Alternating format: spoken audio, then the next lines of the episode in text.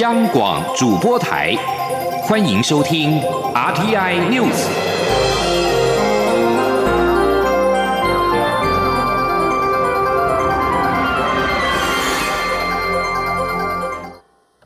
各位好，我是主播王玉伟，欢迎收听这节央广主播台提供给您的 RTI News。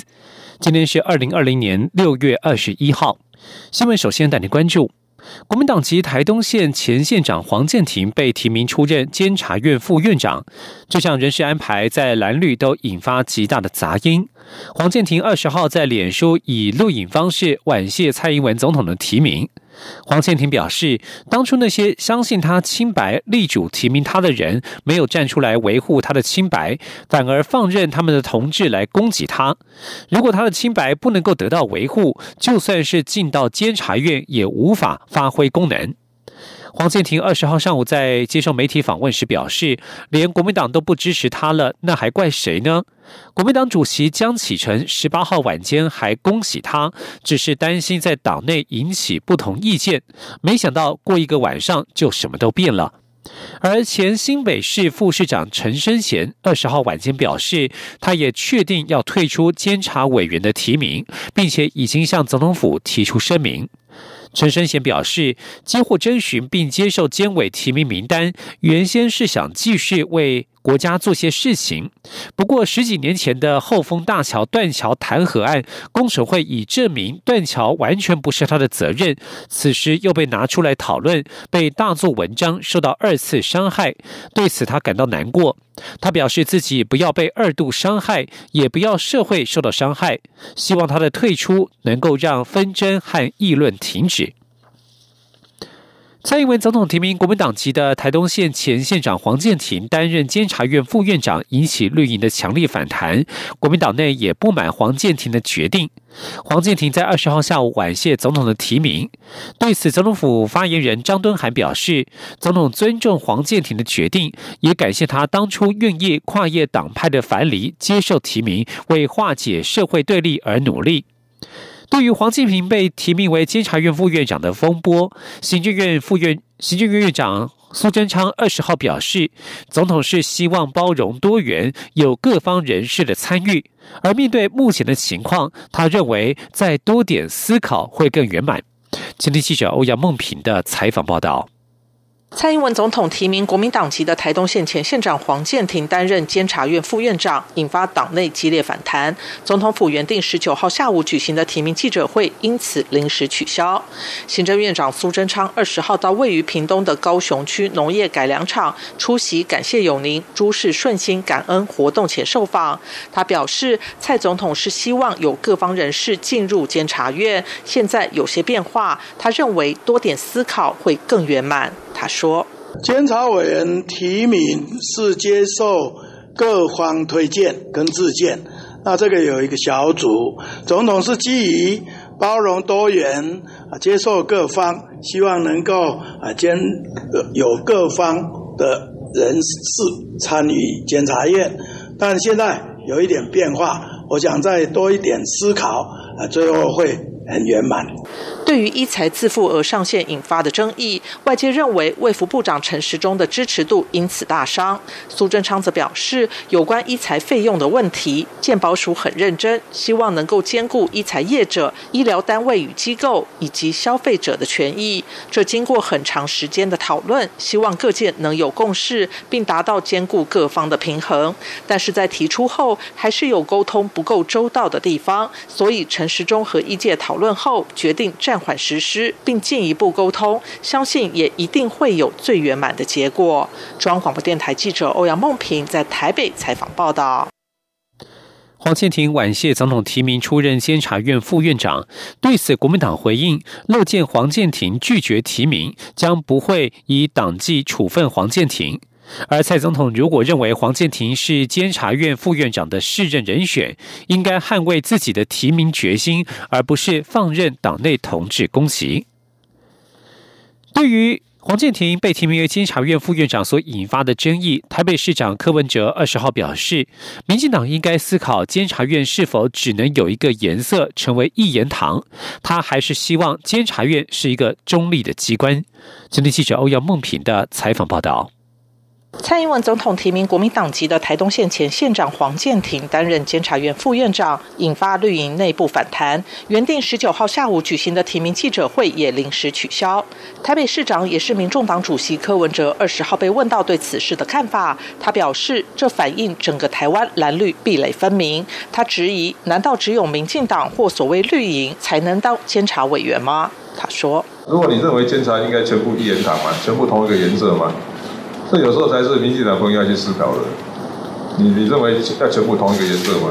那所以你是啥？你是认为监察院是啥追杀用的还是怎样？这个逻辑大家先搞清楚啊！我们希望它是一个国家一个中立的机关嘛，哈。柯文哲坦言，他还是主张三权分立，废掉监察院及考试院。他说自己对监察院从来没有好感，因为他自己就被弹劾过。不过，柯文哲表示，就像他也常批评台湾的司法，但还是希望有一天台湾的司法是公平、独立、可被信任的。至于监察委员提名名单中，还有北市前副市长陈景俊、前秘书长苏立球，柯文哲认为他们都经过高级文官训练，在任用上没有什么大问题。但社会接不接受是提名人自己要负责。至于民众党的态度，柯文哲表示还没有讨论，但应该不会投票。中央广播电台记者欧阳梦平在台北采访报道。继续关心的是财经消息。武汉肺炎 （COVID-19） 疫情肆虐，伤害实体经济，却也使得远距商机兴起。经济部在二十号公布五月份外销订单三百八十八点九亿美元，年增百分之零点四，连续三个月正成长，金额是历年同月次高。经济部乐观预估，六月将持续正成长，第二季有机会在连续六季负成长之后首度翻红。前天记者杨文军的采访报道。经济部二十号公布五月外销订单三百八十八点九亿美元，较上月增三点七亿美元，月增百分之零点九；较上年同月增一点七亿美元，年增百分之零点四，金额是历年同月次高，并连续三个月正成长。六大主要接单货品则呈现两样情，资讯通信、电子产品两大类接单金额皆创历年同月新高，尤其资讯通信产品。年增百分之二十二点二，是二零一八年一月以来最大涨幅。经济部分析，远距商机需求仍畅旺，加上五 G、高效能运算等新兴应用续增，带动科技类产品接单维持高档。不过，基本金属、塑橡胶制品、化学品三大类则受到疫情及美中贸易战影响，减幅都高达两成以上，接单动能相对疲弱。经济部统计处处长。长黄玉玲指出，目前远距商机持续发酵，还看不到有削弱的状况。但若疫情和缓，可能远距需求就会下降。下半年的接单动能要观察终端消费性电子产品销售情况。他说：“那消费电子的这部分，的确是我们下半年会是影响我们消费性的一个终端需求这部分哦，就消费是电子产品这部分，它的确是会。”成为我们下半年是不是能够持续成长一个非常重要的一个观察重点。经济部也乐观预估，六月外销订单年增幅约在百分之零到百分之三点九间，累计第二季将能年增百分之零点九到百分之二点二间，将是连续六季负成长后首度翻红。中央广播电台记者杨文君台北采访报道。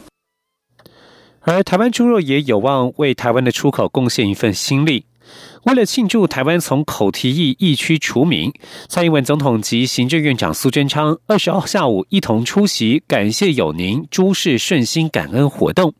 总统表示，养猪产业将进入下一个新的阶段，要重新整队再出发，相信一定能够恢复过去的光荣。苏奎也希望各界一起合作，争取国际市场。以后到餐厅不必再点伊比利猪，可以点最好的台湾猪。今天记者欧阳梦平的采访报道。台湾经过二十四年的漫长努力，终于从口蹄疫疫区除名。农委会二十号在位于屏东的高雄区农业改良场举行感谢永宁、诸事顺心感恩活动，向国人分享抗疫的心路历程。蔡英文总统特地在行政院长苏贞昌、农委会主委陈吉仲、屏东县长潘孟安等人陪同下出席。总统在致辞时表示，这二十四年来，经过了三次政党轮替、四任政府的努力，在陈吉仲告诉他台湾终于。成功从口蹄疫区除名后，他高兴到有点睡不着觉。他说：“当团队努力有了成果，被世界肯定，这是做总统最高兴也最骄傲的时刻。”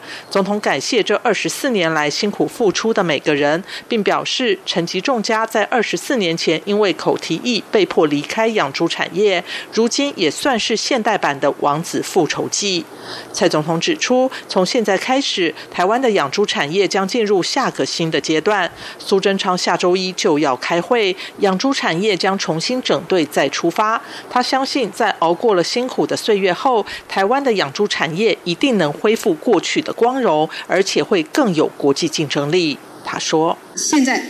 我们是亚洲少数没有非洲猪瘟疫情，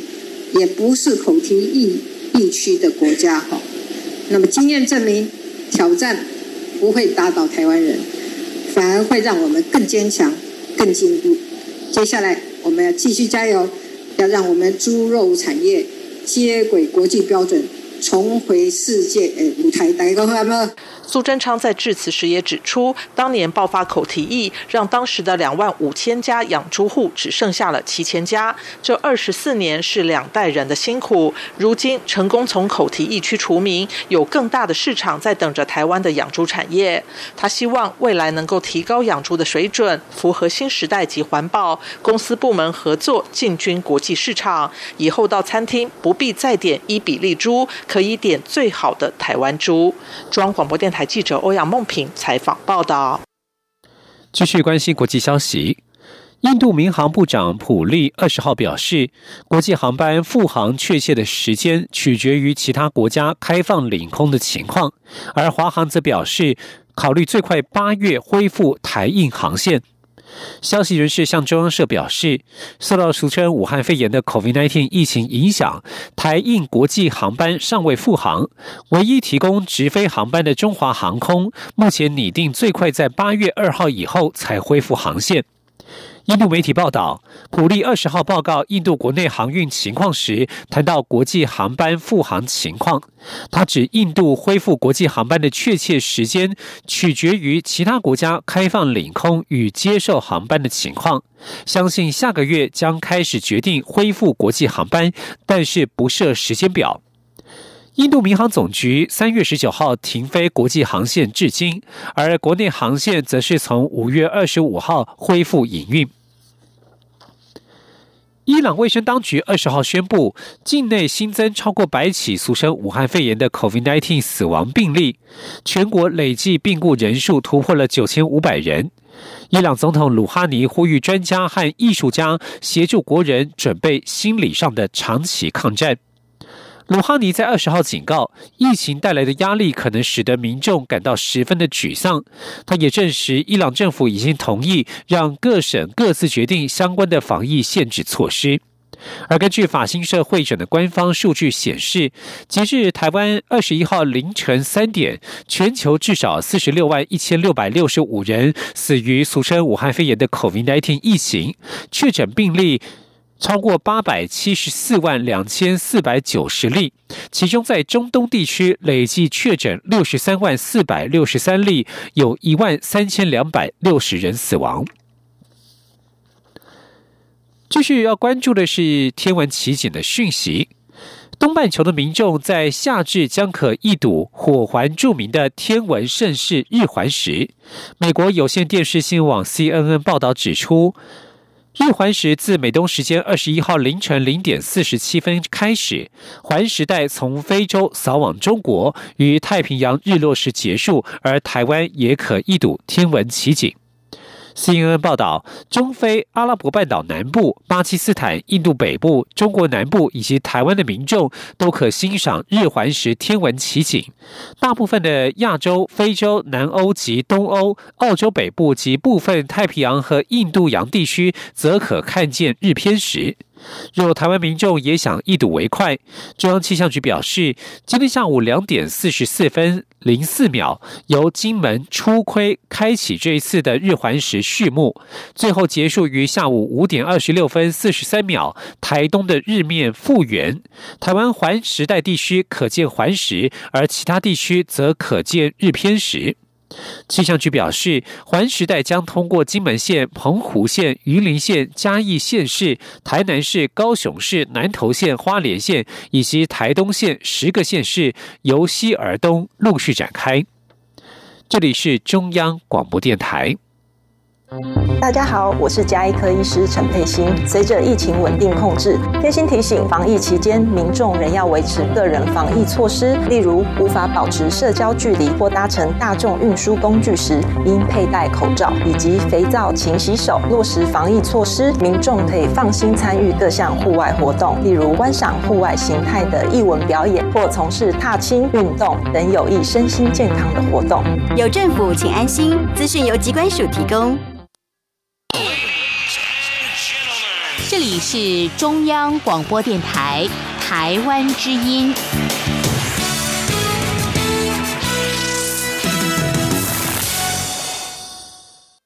各位好，我是主播王玉伟，现在时间是上午的六点四十六分，关注一文焦点。吕秀佳担任 NSO 国家交响乐团音乐总监任期内最后一场个人音乐会，二十号晚间在国家音乐厅举行，包括了陈玉秀、龙应台、郑丽君、李永德等文化文件会至文化部多位首长都到场聆听，表达感谢敬意。此外，国表艺董事长朱宗庆以及三场馆艺术总监也亲临现场，多位艺文界人士更是踊跃出席，以行动向吕少佳致敬。NSO 任内最后一场个人音乐会，吕少佳特别安排上半场演出幽默的海顿第四十五号交响曲告别，而下半场则献上马勒第九号交响曲，毫无冷场。团员们是格外卖力演出，让满场乐迷大呼过瘾。吕少佳透露自己心情上确实很开心，从彩排时就被整体乐团的表现给感动。在演出结束之后，NSO 还特别安排让所有团员背对观众，吕少佳走到管风琴前方，由专业摄影师拍下全场大合照，为这一场演出留下重要的记录。位于台北北门旁的。台北记忆仓库，也就是旧三井物产株式会社北门仓库，今年初配合台北灯节启动试营运。台北市文化局委托景泽创意有限公司经营管理，在六月二十号正式对外开馆。除了作为展示空间，诉说台北城的故事，也结合轻食餐饮与台湾品牌文创商品展售、教育推广活动，提供民众多元的服务。前天记者郑祥云、江昭伦的采访报道：临近台北车站的台北记忆仓库，过去为三井仓库，是日治时期作为铁路运输货物存放的仓库使用。二零一四年，配合台北市政府西区门户计划，向东横移约五十公尺。在经过重新整建后，二零一八年以记忆仓库为概念重新亮相。今年初，则委由民间单位接手经营管理，并在历经五个多月的筹备后，以台北记忆仓库之名正式开馆营运。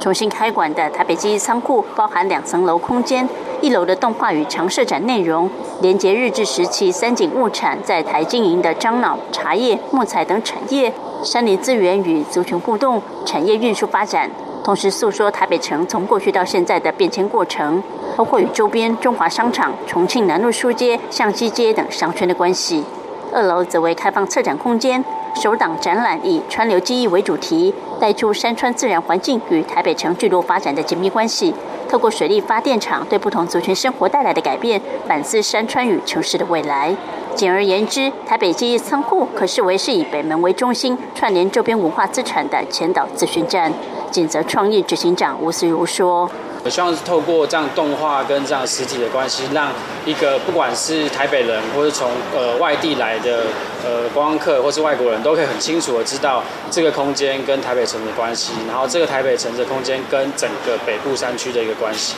我们希望串起这样的一个思维的一个想象，这样。台北机仓库委外经营后，也增设轻食餐饮与台湾文创商品展售，同时打破一般展示馆营运模式，开放时间为周二到周日下午一点到晚上九点，希望借由夜间开馆，成为台北不夜城的新好去处。中国电台记者张小云、张昭伦台北采访报道。继续关注的是交通法规上的新的措施。公路总局在二十号宣布，从三十号中午十二点开始，在南回改草埔森永隧道试办开放大型重机通行六个月，是首座试办通行大型重机的长隧道。大型重型机车目前可行驶一般道路、快速道路，但是进行高速公路及四公里以上的长隧道。因国内大型重机数量持续成长，大重机骑士也提出能够行驶国道及长隧道的诉求。公路总局表示，南回改安朔到潮埔段是去年十二月二十三号通车，设有长约四点六公里的草埔森永隧道，也将是首座示范通行大型重机的长隧道。在三十号中午十二点起试办六个月，两百五十 CC 以上的黄牌车以及五百五十 CC 以上的红牌车都可以通行。公路总局指出，在试办期间，中华民国运输协会将以抽样方式观测与检测隧道内的秩序、行为、安全及环境指标，包括了违规件数、违规行为、隧道内温度及废气侦测、死亡与受伤事故件数等等，并且以公正且客观的立场，于试办之后分析执行成效，评估开放大型重机通行的适宜性。高工局曾经在二零一七年于国道三甲开放通行大型重机，但成效不佳。国道至今仍进行大型重机，交通部今年同意重新评估，但仍以安全为最大考量。继续要关注的是两岸焦点，针对政府近日公布的香港人道援助关怀行动专案，中国大陆国台办宣称铺路插手香港事务的政治图谋。对此，大陆委员会认为是过度反应以及乱贴标签，呼吁陆方信守对香港的高度自治承诺。大陆委员会十八号公布香港人道援助关怀行动专案的细节，并宣布成立台港服务交流办公室。该办公室将于七月一号正式营运，将提供港人来台就学、就业、投资创业、移民定居以及跨国企业、国际法人团体来台等专案咨询与协助服务。中共党媒《人民日报》十九号引述国务院台湾事务办公室发言人朱凤莲指出，所谓的援助行动再次暴露台湾插手香港事务、破坏香港繁荣稳定的政治图谋。对此，陆委会二十号以书面形式回复提问时强调，政府推出香港人道援助关怀行动专案，是因应中共强推港版国安法对香港造成的变局。为了进入台湾需要协助的港人，香港跨国企业及国际法人团体提供亲切便捷的服务与基本照顾，并且吸引香港资金及专业人才，壮大台湾经济发展。陆会并且引用香港民调机构的数据指出，有百分之六十五受访的香港民众认为，香港人对于一国两制不具有信心，应归咎于中共中央或中国人，说明中共长期卸责的说法并未获得认同，过度反应以及乱贴标签，无助于香港情势以及两岸关系发展。奉劝陆方应理性审醒思，信守对香港的高度自治承诺才是正道。而在美中关系方面，美国国务卿蓬佩奥与中共中央外事工作委员会办公室主任杨洁篪十七号在夏威夷进行会谈，触及美中贸易、疫情、香港及新疆等议题。然而，在美中近期关系持续恶化的情况之下，外界质疑这场会谈能够为双方带来多少的实质成效。请听以下的专题报道。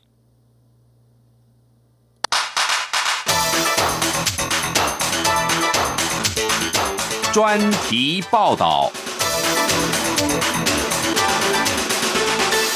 在美中两国先前因俗称武汉肺炎的 COVID-19 疫情起源相互指责，在因中国强行推动港版国安法而发生局域之际，蓬佩奥与杨洁篪十七号在夏威夷进行会谈，这也是美中高层自疫情爆发以来首次面对面的会谈。不过，由于中国北京近日出现 COVID-19 第二波疫情。而美国国内也因非裔男子弗洛伊德发生大规模示威抗议而自顾不暇，外界好奇美中选在此时举行会谈的动机为何？华盛顿邮报引述战略暨国际研究中心亚洲事务资深顾问葛莱伊的话表示，中国当局担心美中加剧恶化，尤其是美国下届大选前夕。格莱伊认为，川普和民主党总统参选人拜登都将中国视为出气筒。中国想挽救这种不断恶化的情况，以避免在十一月陷入太负面的局面，否则可能使建立任何友好关系变得困难。至于美国方面，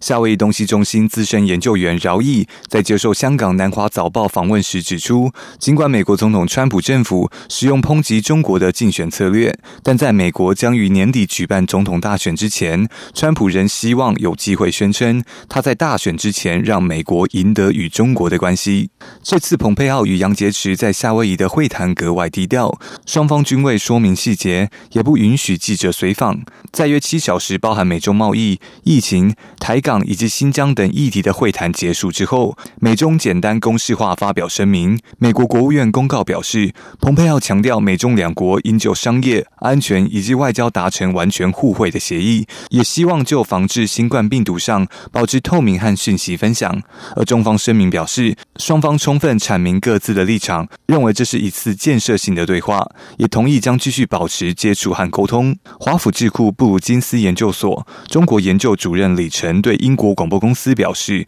这次会谈无法大力推动美中关系，但起码避免悬崖式下滑。不过，中国人民大学国际关系学院教授石英红在南华早报中表示，尽管北京说双方对话具建设性，但由于触及台港以及新疆等敏感议题，不太可能看到美中其中一方在上述任意或任两个议题上做出使紧张局势在足够长的时间内大为缓解的重大妥协。石英红还说，仅维持外交接触，无法确保双边关系有任何有意义的改善。蓬佩奥在会谈之后在推特上表示，中方承诺致力履行美中第一阶段贸易协议，这也是目前已知会谈中最具实质性的内容。但除了贸易协议之外，一同与会的美国国务院亚太驻青史达伟在会后对媒体表示，在美方要求公开疫情相关数据以及要求出席美俄中三边军控谈判上，都没有获得中方的正面回应，态度似乎不太情愿。正巧的是，彭阳会谈当天，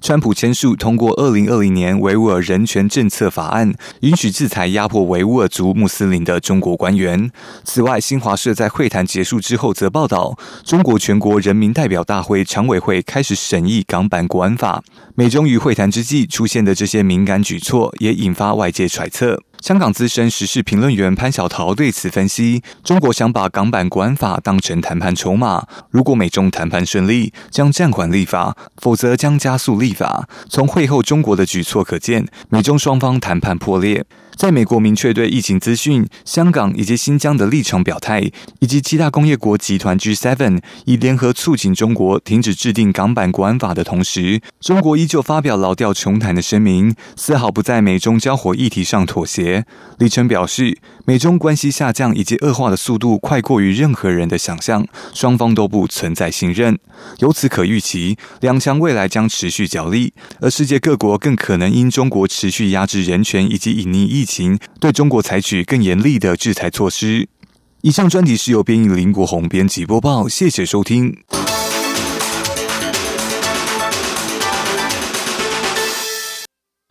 继续关注港版国安法最新的修法进度。